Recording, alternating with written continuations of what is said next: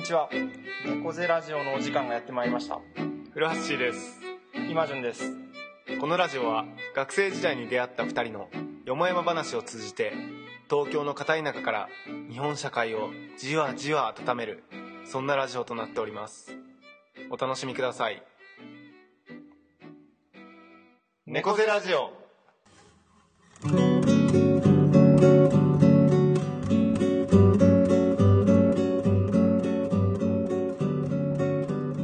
おートニーはい。ということで、始まりました。第79回、ネゴゼラジオでございます。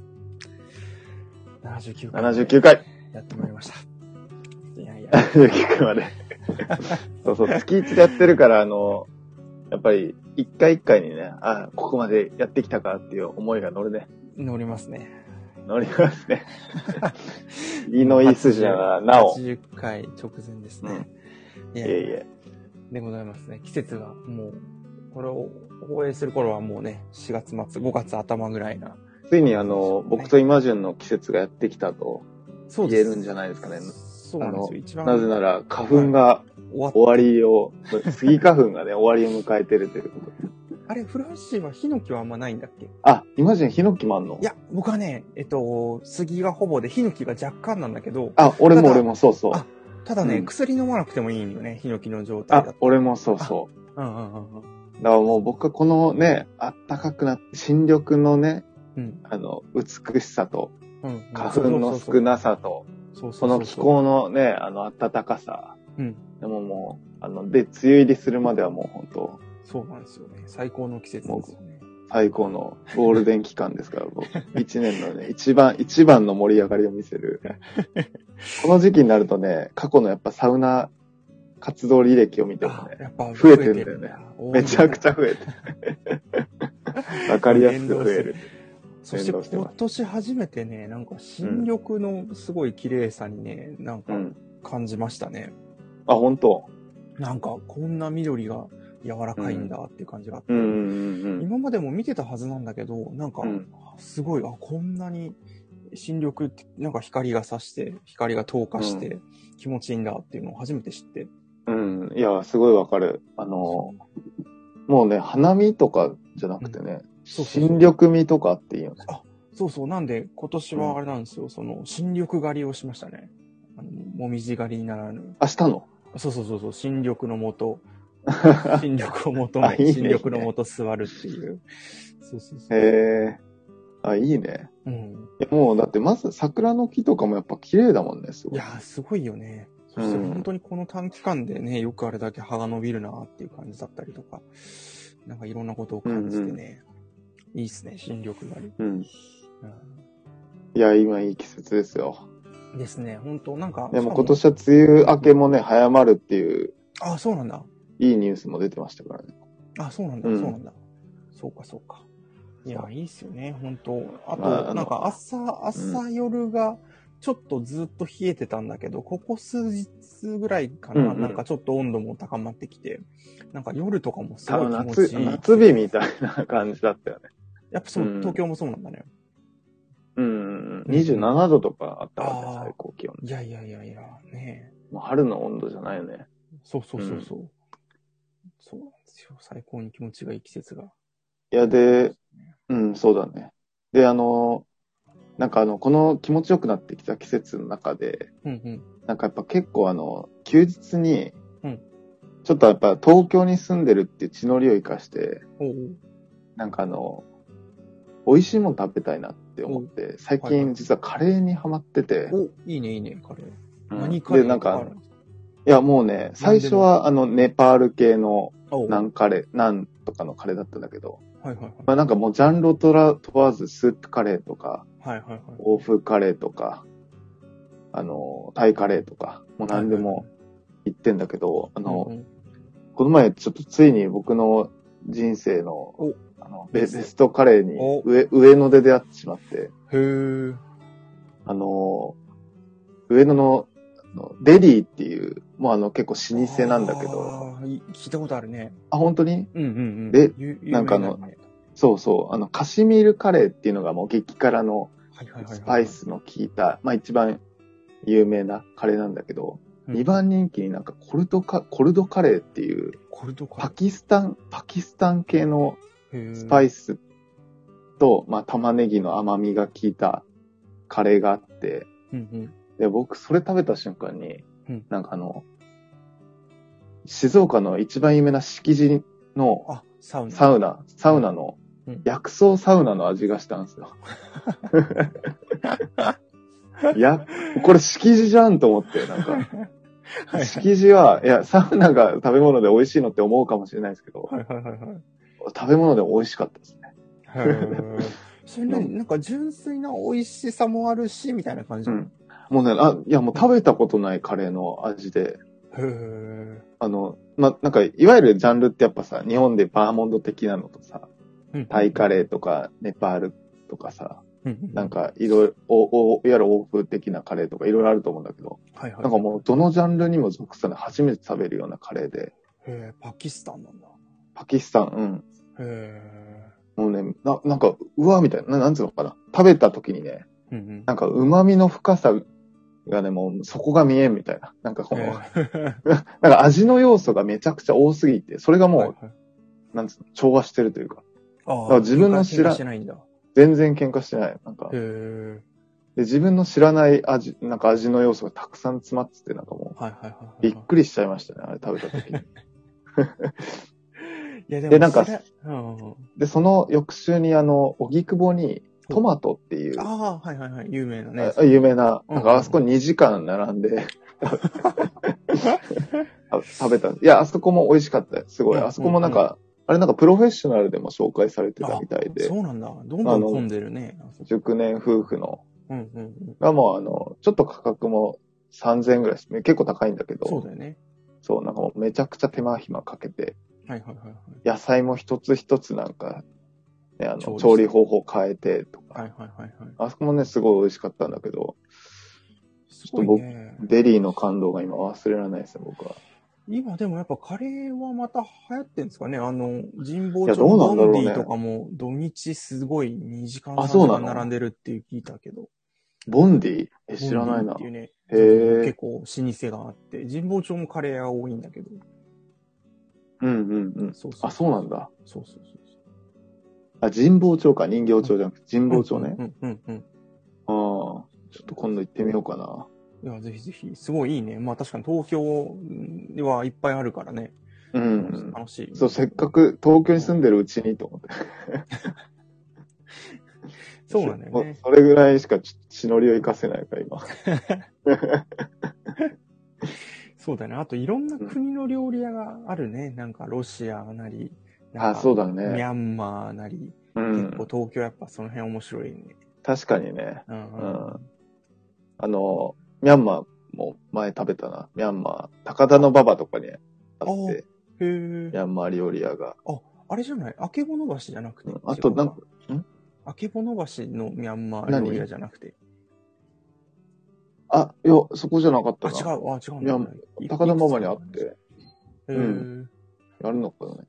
うんうんう。ん。そうかそうか。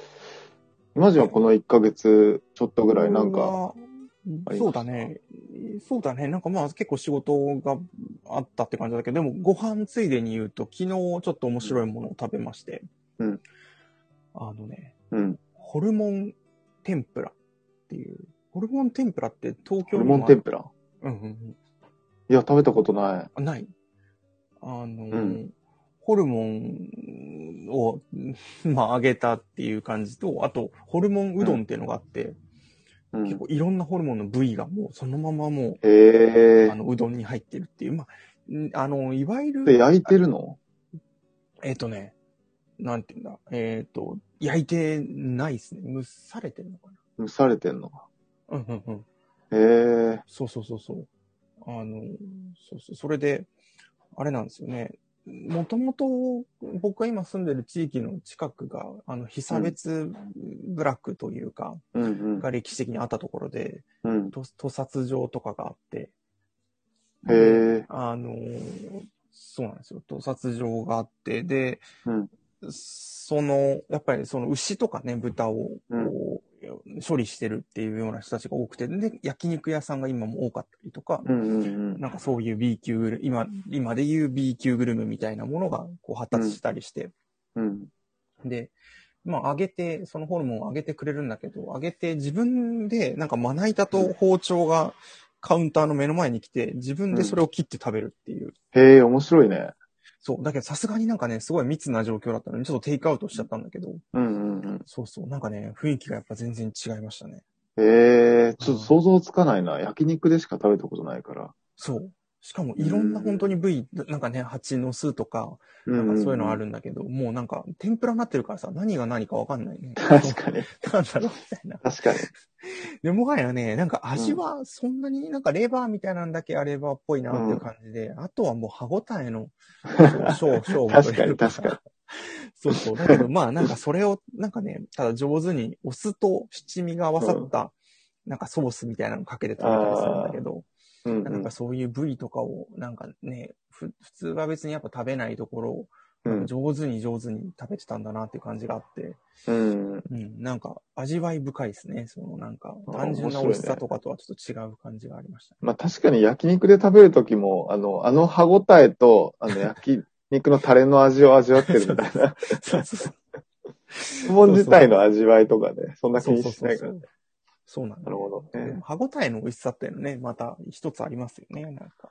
いやー、ちょっとやっぱ食文化って、僕はまあ食に興味、実はそんななかったんだけど、なんかあの、やっぱちょっとこのか、カレーを機に、うんうん僕なんか今までラーメンぐらいしか、ちょっとこはだわ、こだわってというかなんか好きで食べに、わざわざ一人で行くみたいなのなかったけど、はいはいはい。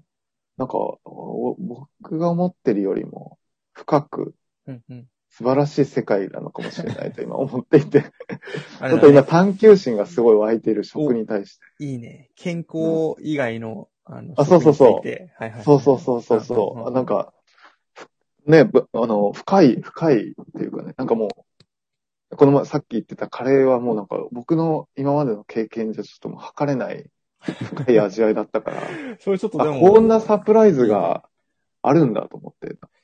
それでもちょっと東京行くときにぜひ行かねばですね。あ、でもね、この感覚は、あの、イマジュンのあの、トマトジュースを飲んだ時も思ったよ。はいはい。お素晴らしい。うんうん。いや、いいっすね。あの、やっぱいいものにはね、サプライズがあるんですよね。あー、ほんほん僕イマジュンのあれびっくりしたね。あ、こんな風に、ま、あ、の、なんですか、トマトを美味しく食べることってできるんだみたいはいはいはいはいはい。な。うん。いやーねもう指折りしかないからね。なんかそんな経験ね。ありがたいですね。もうあれですよね、うんそのトマトジュースやっぱり美味しかったのかなとか、どう、なんかあのトマトジュースなくなってどう思ってるのかなと思って、くるみとコーヒー、うんトマトジュースとかでエゴサをしたりしてるからね。え、どう実際？いや、なんかね、一件だけありましたね、一あっ件だけ。たあった。あそうそうそうそう。もううん。いや、あれはもう、あの、損失だよ、もう、くるみどりとってはもー、あれやりたいね。でも、あの、農家さんがありがたいことに、去年かな、うん去年の本当に同じ時期の6月に広島にトマトを送ってくれて、う。うんで、同。じ材料で同じ調理法でやったんだけど、うん。やっぱりなんかね、最後の最後、なんか、100はいかないというか、ちょっと最後の最後でつ、うんなんかね、ちょっとこう、あって、やっぱりなんかあの、お店の距雰囲気もあったし、そう、あとトマトの、やっぱどうしてもトマトを広島に送るときに冷蔵保存一回しなそいうといけないから、そうだよね。そう、そこでちょっとこう香りが飛んだりとか、多分それで違うのか少し繊細なんだな。なと思って。ああ、なるほどね。そうなんですよ。うんうん。はい。はい、ということ食についで、て長食について、はい。はい。では、オープニングはこんなとこで。はい。はい。ありがとうございました。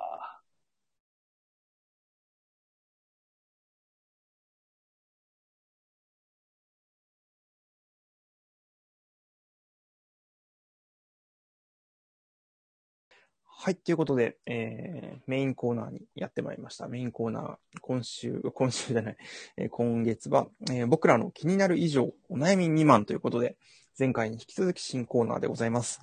えーリスナーの皆様が普段気になっていることを疑問に思ったことを古橋とイマジュンが一緒に考えるコーナーです。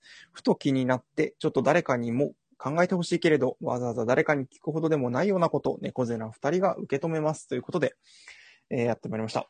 でこれはもうね、リスナーの皆様が普段気になっていることということで、もうリスナーの皆様ありきの書コいてるね。ーナーなんですよね。コーナー紹介きちんと書いてるね。そう、書いてるんですよ。リスナーの皆さんの気になる以上お悩み未満。そうなんですよ。ただね、うんやっぱりリスナーの皆様からおはがきが届かないという時もね、ありますよね、ということで。いや、まあまあ、あ、うんそういう意味だと、リスナーでもありますから、僕は。あ、そうですよね。まあ、含まれるということで。含まれるということで。とね、あの、このラジオを聞いてる方は危機感を感じていただいて、これ2回目にして、これ、浦氏マジュンが読んでるってことは、もうこのコーナー危ないぞということで、コーナー救済ということも含めてね、皆さんお便りをいただけたらと思いますけれども。はい。ということで、はい今今月はまあ、僕らで、ということで、古橋そうですね。はい、お悩み、え気になる以上お悩み未満ということで。はい。はいあの、ちょっと、先週のことになるんですけど、ほいほい。あの、先週ちょうどあの、コナン、コナンが、あの、えっと、今劇場版公開はい、は。にないったということで、あの、わ、我が家、あの、毎年コナン映画館で見に行くとあ、そうい。うんのをちょっと、いや、実はしていて、あはいはいの、まあ、あの、先週も見に行ったんですね。で、まあ、うんコナンは見終わった。見終わって、あの、で、い池袋の映画館だったんですけど、あの、5階だったかな。で、最後エレベーターでうん、こう、降りるうん。降りて、あの、外で帰る、帰ってく道すがら、うんうん。なんかあの、エレベーターに乗った時に、はいはいはい。あ乗って、いあの、1階に着いた後に、なんかもうドアがバーガーって開いて、うんうん。で、その後に、あの、妻が出ようとしたんですね。そのドアから。うんうん。そしたら、あうんの、ボタンの前に立ってる人が、閉まるボタンを押しちゃって。押してて、で、ガーンって閉まっ、妻がガーンって挟まれて。で、開いたんですよ。で、まあ、そのまま出て。行ったんですけど。僕の妻ってあの、びっくりすることと痛いことが、もうめちゃくちゃ嫌いなんで、はいはいはいはいはい。びっくりもしたし、痛かった。はいはいはいはい。で、しかも、あの、謝られなかったってことに。すごいムカついていて。なんか、チラチラ後ろ見ながら、な、なんだったんあれみたいな。感じで、チラチラ見ながら言ってたら。なんかあの、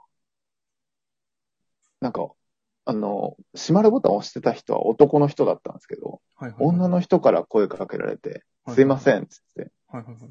で、振り返ったら、うんなんかその、そのボタンを押してた男のうん、なんか、妻、妻だったらしい。はいはいはい。妻が立ってて、うんうん。今のうちの旦那、うん開けるボタンを押してましたからって、なぜかぶち入れられて、うちの旦那悪くないですから、みたいな。っはいはいはいはいはい。ていうので、なんかこう、なんかどちらかというと、こっちがなんかあの、なんか、なんか怒りたいかったのに、向こうが逆にめっちゃ切れてきて、なんか逆にちょっとこっちが旬となっちゃうというか。はいはいはいはいはい。で、ちょっと、ただ、あまりにおかしいだろうと思ったんで、うん言い返そうかなって思ったんですけど。旦那の方が。そこでなんかあの、あの先ほどは申し訳ございませんでしたみたいな。開けるボタンを押すにも、閉めるボタンを押すにもかかわらずうん、痛い思いをさせてしまったことをお詫び申し上げますみたいな。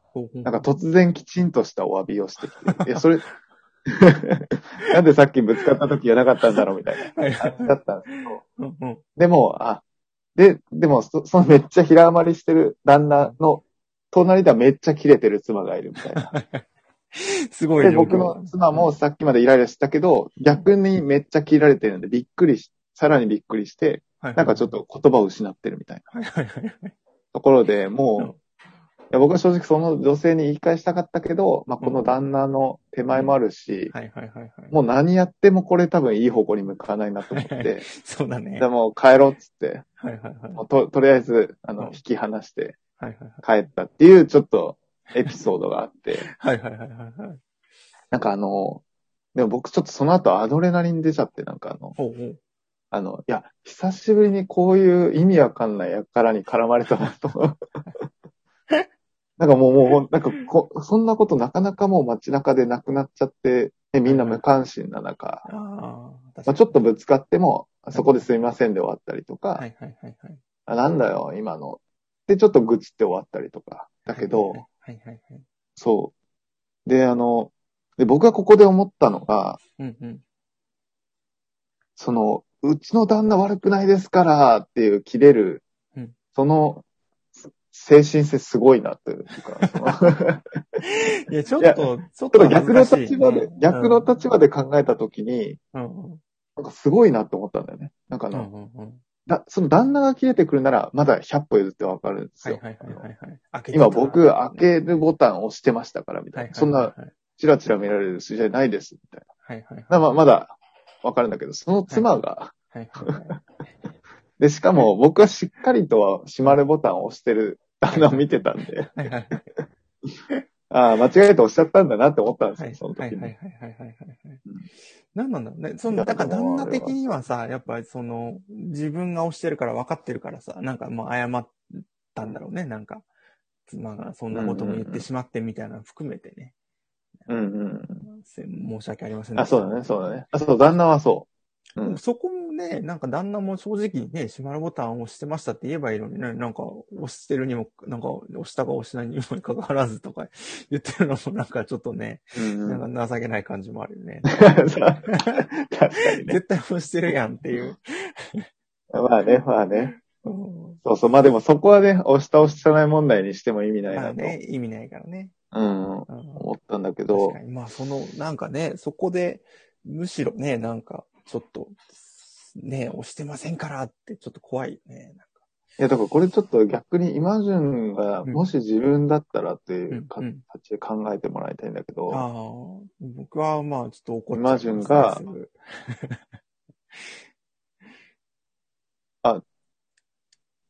ちょっと電波悪い。電波が若干。聞こえる？あ、聞こえる聞こえる。あ、聞こえる？うん今聞こえる？若干遅れてるいや、あの今順がさ、うんまあ、ちょっとど、どっち側にしようかな。あ、じゃああの、今順がその妻の立場ね。はいはいはい。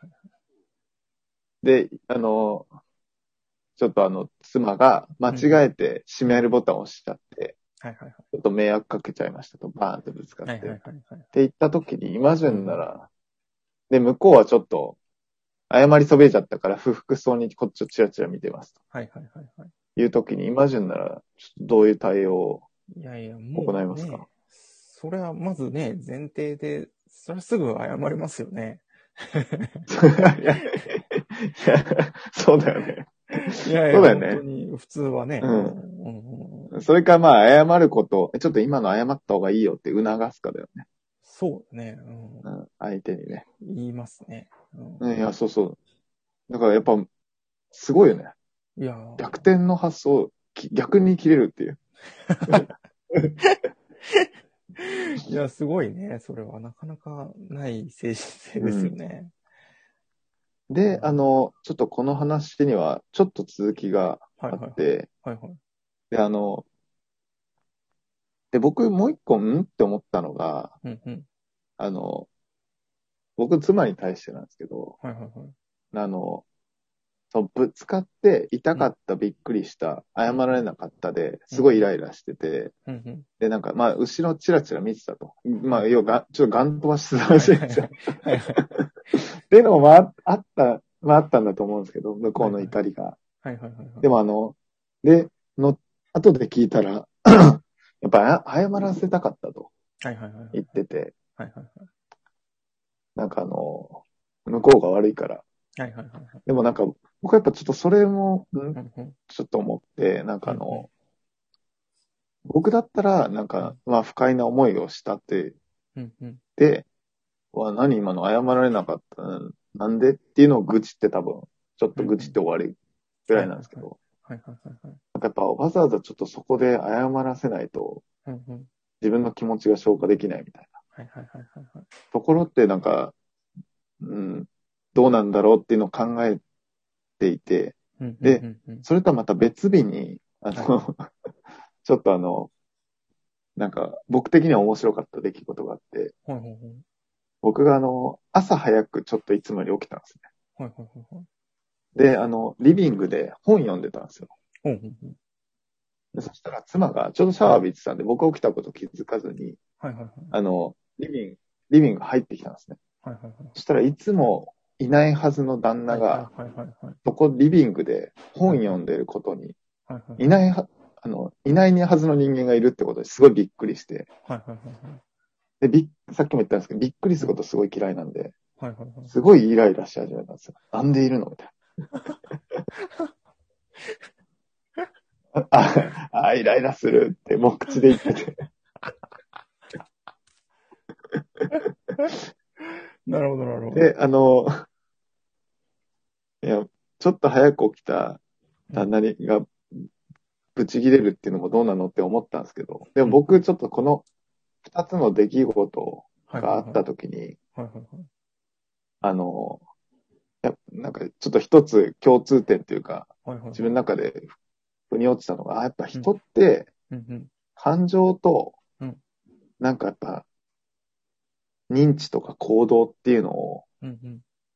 あの、やっぱ合わせたくなる生き物なんだなと思ったんですよ。ああ、はいはいはいはいはいやっぱなんか、多分、妻の場合は先に感情がバッてわーって盛り上がって、はい。はいはいはいはい。でそれが何なのかっていうのが、はいはい。多分じ最初は自分では整理してなくて、はいはい、そうだよでね。その感情にぐ整合させるために、うんうん。今のはこの人が悪いうんうんっていう のと結びつけて、多分ようやく落ち着くというか。はいはいはい。そうだね、そうだね。で、さ、あの、映画の時も感情びっくりして痛くて謝れなかったっていう怒りがわーって湧いた後に、なんかあの、これはああの人が悪いと結びついて、ちょっと謝らせないと気が済まないみたいなところまで行くというか、はいはいはいはいはい。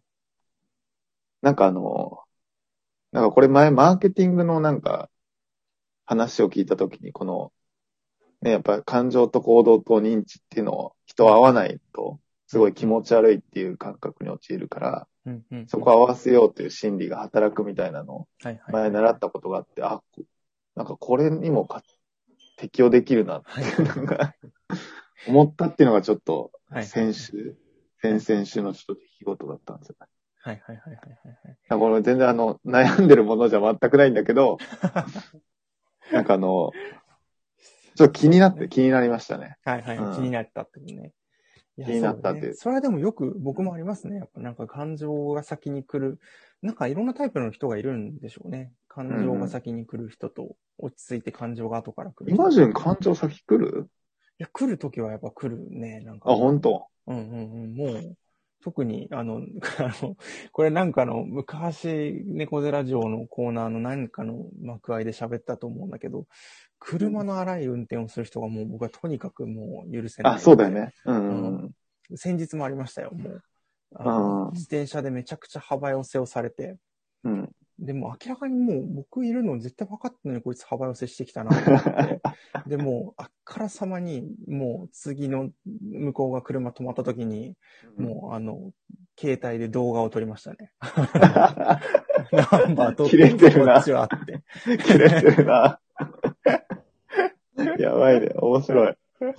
まあ別僕もやっぱ、うんイマジンがそれだけ嫌いっていうの知ってるからさ、うんうん僕の日常で、あ、ちょっと危ないなって思いしたら、うん。やっぱイマジン思い出すもんね。俺イマジンなら消えてたなとか。いや、もう本当にダメですね。なんか、そう、なん、なんでだろうね。わかんないけど、車、なんか前世であったのかななんか車に関しては。うん。いやでもやっぱりあれなんじゃない？あの、やっぱあの、なんつうの？やっぱ権力、権力じゃないああ、そうね。車という。権力とか王既得、ね既。得権益とか、そうそうそう。そうそう、やっぱ車抽象化するとそういうのに結びつく、象徴的なものなんだよ、今でそうなんだよね。車はやっぱり、そうなんだよね。なんか、自分の身体感覚が麻痺してるんだと思うんだよね。車乗ってる人は、こう。うんうん。なんかね、自分がどうしても、こう、なんかね、こう、偉偉いんだぞじゃないけど、なんか、うんそうそうそうそう。そこに対する対岸が見える人は、僕はもう怒りで球団をするという感じですね。いや、そうだよね。だから、イマジン、だからそう、車の限った話じゃないと思うけどね。やっぱ、うんうんうんうん。その、自覚的じゃない人に対して、やっぱ、そうだね。自分のパワー、権力とか、そうだね。既得権益とかね。で、でそれそね。で、でも明らかになんか、それは車乗ってるから強いっしょ、みたいなそうだね。そうだね。の。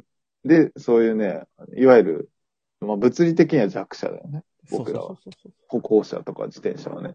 そう。だねでそういう人のなんか気持ちがわからないっていうことに対してやっぱそうだね。そうだね。うんそこに対してはやっぱりちょっと言ってしまいます許せない。そうそうそうそうあ、でもそういう時は感情が先に来るんだ。そうだね。もう感情が先に来るね。もうで、行動。で、それでまあ、まさにフラッシュにさっき言って、もう、うんあの、ま、全くピンときたけど、うんあの、行動を追いつかせようとして何かしらの行動を起こす。まあ、今回はね、動画を撮影するっていうのは、で あとは、タクシー運転手に危ない思いをさせられた時はもうすぐタクシー会社に連絡をして、あ、そうなんだ。クレームを、あナンバーなんちゃらかんちゃらの人がここの交差点で何時何分に私に危ない思いをさせました。すぐ、すぐ電話するからね。やばい、めっちゃ面白いな。なんか、普段温厚なイマジンからやっぱ想像つかないよね、その。いや、もうなんかダメですね。アクションがね怠慢だなと思って、もうなんかうんうん。ダメですね。あでも面白いねあると思うんだよね。しかも、なんか、あ、危ない思いさせたと思ってるはずなのに、なんか向こうも強気だったりするから、うんいや、もうちょっと、これはダメだなっていう感じですね。うんうんうん。うんあ、でもやっぱ、やっぱそういう、そういうところにやっぱ人間って面白いな。なんか、そうだよね。僕なんかあんま、あんまり、なんだろうな。その、うんめちゃくちゃ感情の起伏があるわけじゃないから、どちらかというと、なんか認知とか行動から入っていくみたいなタイプなのかもしれない。認知から入っていくタイプなのかもしれないんだけど確。かに、そのね、後からボルテージが湧いてきたっていうのもそうだよね。感情が後から。あ、そうそうそう。うん、出てきたっていう。だから、に認知、認知からだよね。なんか、あうん今のって何だったんだろうはいはいって。はい。はいはい。あだから別に感情の起伏もないんですよ。あの、うんそんなに。でも今、あ今のって何だったんだろうっていうのに、なんか、ちょっとアドレナリンっていうか、なんかちょっと、ちょっと興奮してきて。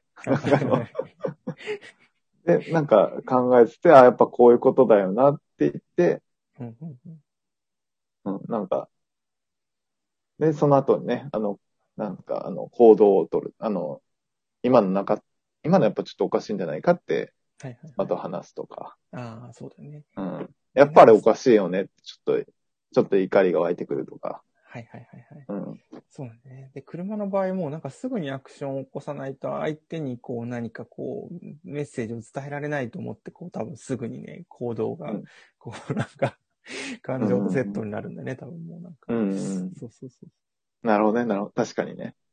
そうそういや、でも、うん。なるほどな。そう。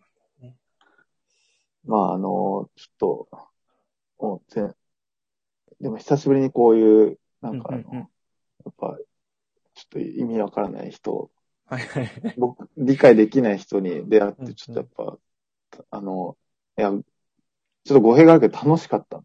はいはいはい。いや、そうだね。やっぱ例外がそういうふうな領域を広げてくれますからね。いや、そうそうそう、おーと思ってなんか、来た来た。あ理解できない。理解できない、つって。そうだよね。全く理解できないと。だからなんか俺、そう、りあの、理解できないなって思って、うん、その怒りを聞いてたんだけど、相手のね、女性の。うんうんうんうん。そういう時もなんかやっぱ、全然関係ない。あ、この人なんか松江君に会ってないなとか、はいはいはい。あ、旦那、あなんか、まだ春、春初めなのに、サンダル履いてるなとか。ね、この二人、なんか、結婚したら旦那、あ結婚したらっていうか、結婚生活旦那が苦労してるんだろうなとか。やっぱなんかそういうふうにかんはいはいはい。考えちゃって。認知をね、先に。うん。うん。面白いね。面白い。いや、でもなんかやっぱその感情が、まあ、妻がそうなんで、感情が先に動くっていう。人に対してどう接するかっていうのは、なんか僕もようやく学んできましたね。うんうんうんうん。なんかやっぱり自分がと違う、な自分と違うとやっぱな、な、自分がベースだから、うんなんでそうなんのっていうのに、うんうんだから僕はなんで怒るのってことに怒って、怒るタイプなんですけど、そんな、そんなことでなんで怒るのみたいな。いはいはいはいはい。やでもやっぱタイプとしてはそういうね、やっぱり怒りポイントみたいなのがあって、うんうんうん。で、大体やっぱりでも怒った時に、それがおかしいっていうのは火に油っていうのはもうようやく僕も学んで、はいはいはいはい。そうだね。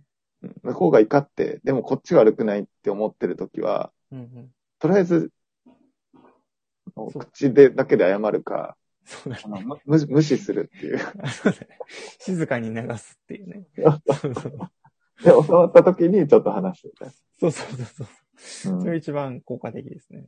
効果的だというのをね、ようやく気づきましたね。いや、本当それはなんか積み重ねですよね、なんか。うんう。ん。確かにね。うん逆に言えば、なんか今さ、俺は認知からで、まああの、僕の妻とか感情からみたいな話でしたけど、うんうん。行動から みたいな人もいる。あんまりないか。それすごいそれすごよね。行動も認知も取っ払って、もうだから感情も認知も取っ払って行動からって結構すごいよね。なんかもう衝動的な行動みたいな。結構怖いよね、それ。いや、いやでもあるんだろうな。あるのかな？で僕とかでもそうなるかも、危ないかもね。その、車の件で言うとさ、もうなんか、感情を通り越してもう携帯で出すみたいな。そうね。それはちょっとあるかもね。怖いね。いやでもすごいね。習慣化されたらそうなるのかもね。うあん。こうなればこう。確かにね B みたいなね。あ、うん、確かに確かに。うんうんあまあ少ないか、さすがに。そうだね。でも衝動買いってそういうことなのかな？あー認、なんか、まあ、もちろん認知も感情も働いてんだけど、うんうん、認知解除が追いつく前にもう行動しちゃってるみたもいうな。行動しちゃってるみたいなとこだよね。いや、うん結構怖いかもね。行動先ほんまあ、本能的な、本能的な。うん。あるかもしれんね、それ。怖いな。うん。あ、結構経った。あ、大丈夫ですよ。まだね。あ、でもちょうどいいぐらいですね。今30、うん全体で38分ぐらいなんで。なんかやっぱその本能的な行動を促すものってさ、うん。あの、刺激するものってなんか、ファストフードとかさ、はいはいはいはなんだろう。あとまあ SNS も一部そうだと思うい。いし、や、そう、そうだね。それはすごい思うね。あの、情報の刺激で、うん。なんかもう、反応的な行動をうん。やっぱ促すね、SNS マーケティングとか結構そうだったりもするだろうし。そうそうだよね。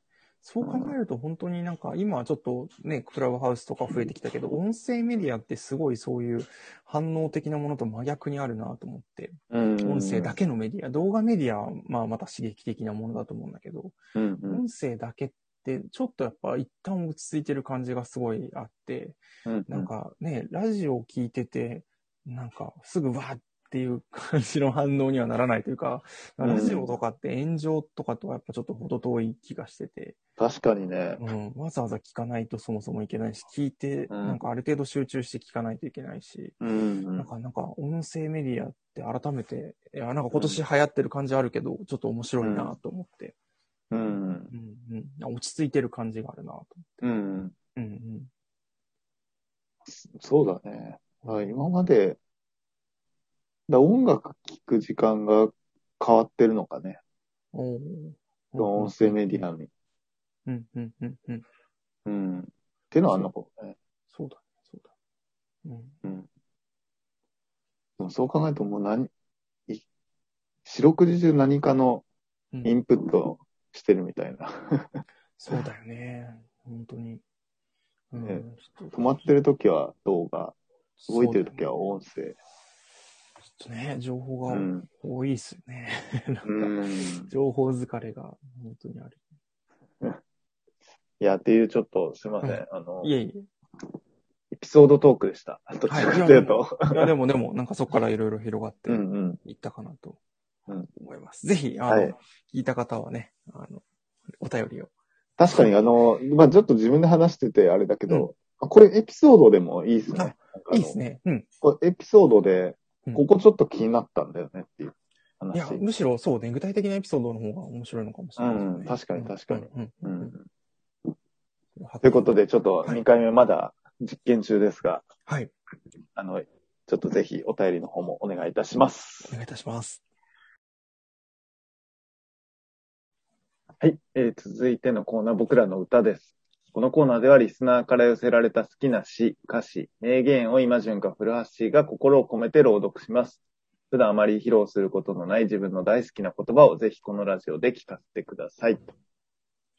はい。はいということで、えっ、と、ちょっと短い詩なんですけども、えー、八木重吉さんという詩人の、詩を読もうと思います。八木重吉さんの詩は過去にも読んだような気がしなくもないんですが、別の詩なのでちょっと読んでみたいと思います。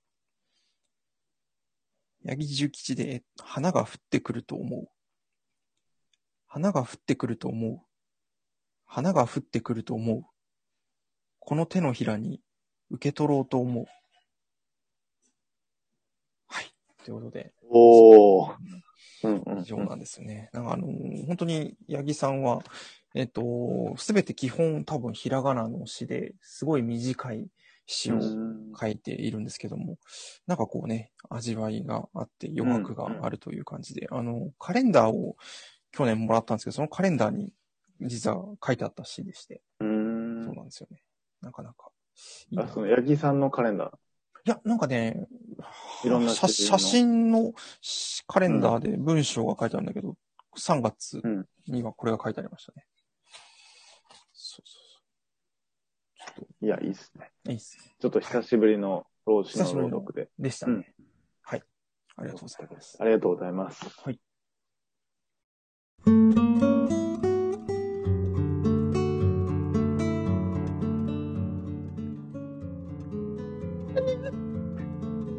い。ということで、やってまいりましたけれども。第79回、ここまでやってき79回ました。はい。まあなんかあのー今、え今4月ですよね。4月ですね。4月。あーで、3回目ですかね、今年。3回目かな。3回目ですね。3回目です。3回目、3回目。まあ、すいません。だから、だから、だからなんだってわけじゃないですけど。だから何かあるわけではないの。ごめんごめんいやいや、だから何かってわけじゃないですけど。ですね、あの、あれなんだっけ、何ああの、えっと、前、昨年のこの5月ぐらいって、まあまさに緊急事態宣言が出あ、そうだったね。そうそう。で、なんか猫背ラジオをいっぱいやろうみたいな感じで、うんで結構みんな音声メディアを聞くんじゃないかみたいな暇だからみたいなところもあった見立てだったんですけど、なんかあれですね、1年経って、なんか前回はちょっとこう、緊急事態宣言になってちょっと緩やかになって空白の時間ができて、ステイホーム何しようみたいな感じだったけど、今は割とやっぱ1年経ってその家でやる仕事とかなんか情入ってくる情報とかも増えてきて、なんか1年前よりもちょっとなんかステイホームなんだけど窮屈みたいな感じが個人的にはちょっとあって、なんかあ、1年前よりも。前より去年のなんかステイホームってもっと緩やかな、ちょっと時間できちゃった何しようみたいな感じだった気がしたんだけど、うん、確かにね。家とかでもなんかいろんなものが入ってくるようになってきてるんじゃないかなっていう感じがありますね。確かにね。あまあな、過ごし方に慣れてきたっていうのもあるかもしれないね。そうだね、そうだね。うん、確かに。なんか同じ緊急事態宣言なんだけど、1年経って違うなっていう感じがうん。ちょっとありますね。僕の中でやっぱりあの、一番大きな影響はもう、うんあの時は、あ、えっ、と、サウナがな禁止になったっていうことと、はいはいはいはい。あの、週一で行ってるジムも営業停止になったんで、結構僕が休日でやってるものが失われて、そう、せんだ去年はだから、うん、な何し、もう暇だったね。え、今回もサウナは休業要請の対象に入ってるの入ってないと思うね。入ってないんだ。おうん。あれ、去年もあれだったんじゃないかな。多分、銭湯とかが自主的にやってただろうから、そっかそっか。もしかしたらちょっと場所によってはね、休業してるのかもしれはいはないいけど。はいはいはい。なるほど。っていうのと、まあ、去年は、なんかもう今でちょっとカレー食べ行こうとか、なんかそういうのもなかったし、はいはいはい。なんか家での過ごし方もまだね、ちょっと、あれだったけど、今もうだいぶね、なんか、慣れたというか、うんうんでも逆にやっぱゴールデンウィーク何しようはちょっとあるけどね。うん。ああ、そうか、うんそうだね、そうだね。うん。なんか去年、そこで去年と同じ感じもするけど、ああ、確かに。もう去年見るとなんか、うんあの、サウナは行けないけど、生活に必要な場として、銭湯は行ってたから、銭湯巡りしてたんですよね。おー、ゴールデンウィーク。うんうん。はいはいはいはい。そうなんだよね。マジでゴールデンウィークはどうするの？いや、なんかね、なるべく予定を入れたくないなと思って、うん普段もう予定ばっかりなので、もうなんか、うん、のんびり、何も予定を入れないようにしたいっていうのがゴールデンウィークですね。うんうん。本たまにはね必要だね。そうそうそうそう。あ、いいね、いいね。うん。そんな感じですそうだね。なんか、やっぱちょっと、時間の流れ方が確かに変わってるかもしれないね。そうなんだよね。なんかちょっと、うん。早い気がして。うん。うんうんうん。そうなんですよ。いや、でもなんか、まあ、結局、まあ、ワクチンがない限りはねこういう状態続くだろうから。いやー、すごいよね。なんかうんね、海外、他の国では各国結構ワクチン接種をして、割と状況が明るくなってきてる中、日本はなんかまだこんなことしてるみたいな感じが。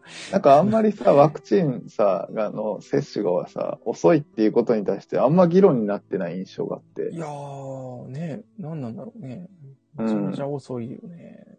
俺、そこが結構不思議なんだよな。なんかあの、まあ、もちろん高齢者からやってってるんだけどさ、うんうんうん。でもも、もっとね、あの、うん。あ、もちろん、あ、イスラエルもそうだけど、アメリカとかさ、もうすごい、あの、打ってってる中で、なんか、ちょ、準備が整いました、みたいなの、ちょっとずつニュースで出てるけどさ、そうそうそう。遅くないみたいな。もうね、向こうは普通に市政の人が2回目とかね、打ってるからね。アメリカで、もこれがなんかその、ど、ね、なんか何が問題なのかっていうのが僕まだ分かってなくて、それが。政治的な問題なのか、そうだよね。お金がお金がないからなのか、うん。うんそうそうそう。なぜそうなんかなってんのか。地理的な問題なのかっていうのが、うん。な、なんでこんなに議論されてないんだろうっていうのは、ちょっと。不思不思議で、っていうのは、ねだって結局、なんか、緊急事態宣言とか、うん毎日何人とかばっか報道されてるけど、うんでもなんか、結局根本的な解決って今のとこそうそうそうワクチンしかないわけだから、そうなんだね。処置療法なんだよね、全部。そうそう。で、ワクチンで論点なのって、じゃあいつから打てんのっていう話で、なんで今打ててないのっていう話が、なんか当然議論されるのかなと思うんだけど。なんでね、なんか、休業要請とかね、なんかそうそうそすごい、いたちごっこだよね。結局それをやったとしてうんも解決にはなんないからね。う。うん。うん。うん、なんか、な、陰謀があるのかな？ね、何かを隠したいっていう、なんか、わかんないメディア、わかんないよ。メディア操作が。あるのかなかね。